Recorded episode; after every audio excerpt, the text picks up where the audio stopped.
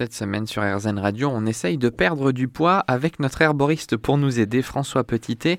On utilise notamment les plantes, mais plus généralement, l'herboriste comme vous, qu'est-ce qu'il va conseiller pour accompagner cette perte de poids? Alors on rappelle toujours qu'il ne faut pas négliger les points principaux. Alimentation équilibrée, plaisante et qualitative, exercice physique régulier et puis un équilibre de vie, de vie euh, euh, émotionnelle, de euh, vie retrouver un, un, rythme qui soit compatible avec ce programme de perte de poids. Et ensuite, bien sûr, on va proposer des plantes en bon herboriste et on va essayer de combiner un peu des plantes qui regroupent l'ensemble des aspects mécanistiques que j'ai décrits préalablement. Des plantes satiétogènes, c'est-à-dire des plantes qui vont permettre de ne pas avoir faim des plantes qui vont agir sur le stockage et sur le déstockage des graines et des graisses et qui vont drainer l'organisme. Pour la satiété, peut-être que le, premier choix, ça serait le konjac qui est le plus simple. On va le trouver en gélule ou en poudre. Il y a surtout une chose à respecter avec le konjac, c'est de bien s'hydrater quand on prend euh, euh, ces, gélules ou cette poudre. Il faut boire beaucoup. C'est ça la clé pour faire un, effet satiétogène et avoir en effet cette sensation de moindre appétit. Euh, mais pour cela, il faut boire beaucoup et ne pas oublier ça parce que ça peut avoir des, conséquences négatives. Si on ne boit pas assez, on va produire un gel qui est trop épais et qui va produire des, des occlusions et des problèmes. Donc boire beaucoup avec le konjac.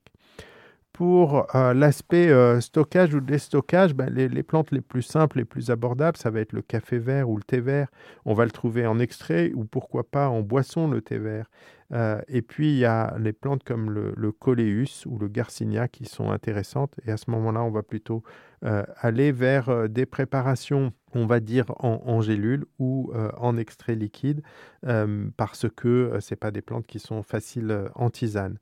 On pourra penser aussi à certains problèmes particuliers. Je pense par exemple à, des gens qui ont un, souci avec le sucre. On va proposer une plante qui s'appelle le gymnema, Gymnema sylvestris, qui est une plante de, médecine indienne et qui euh, va avoir un effet euh, positif sur euh, la diminution des envies d'aliments sucrés et on l'associerait volontiers à un, petit supplément en chrome, le chrome qui régule l'utilisation du sucre par les cellules.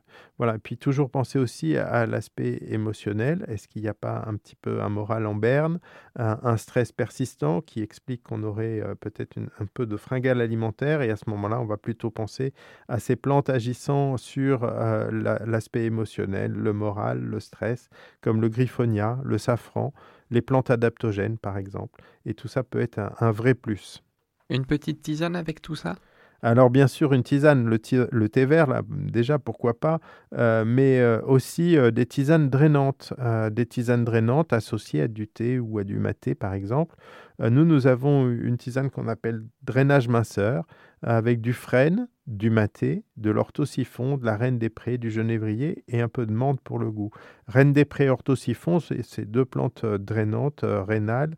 Euh, et maté, c'est une plante qui, comme ses cousines plantes à caféine, vont entraîner une dépense énergétique un petit peu plus importante, un niveau un petit peu plus important que notre niveau de base. Donc c'est intéressant. Et on peut combiner avec une tisane un peu détoxifiante, un peu plus générale, avec des plantes du foie, des plantes des reins, il y a des solutions aussi qui existent localement, par exemple, sur les effets de cette perte de poids?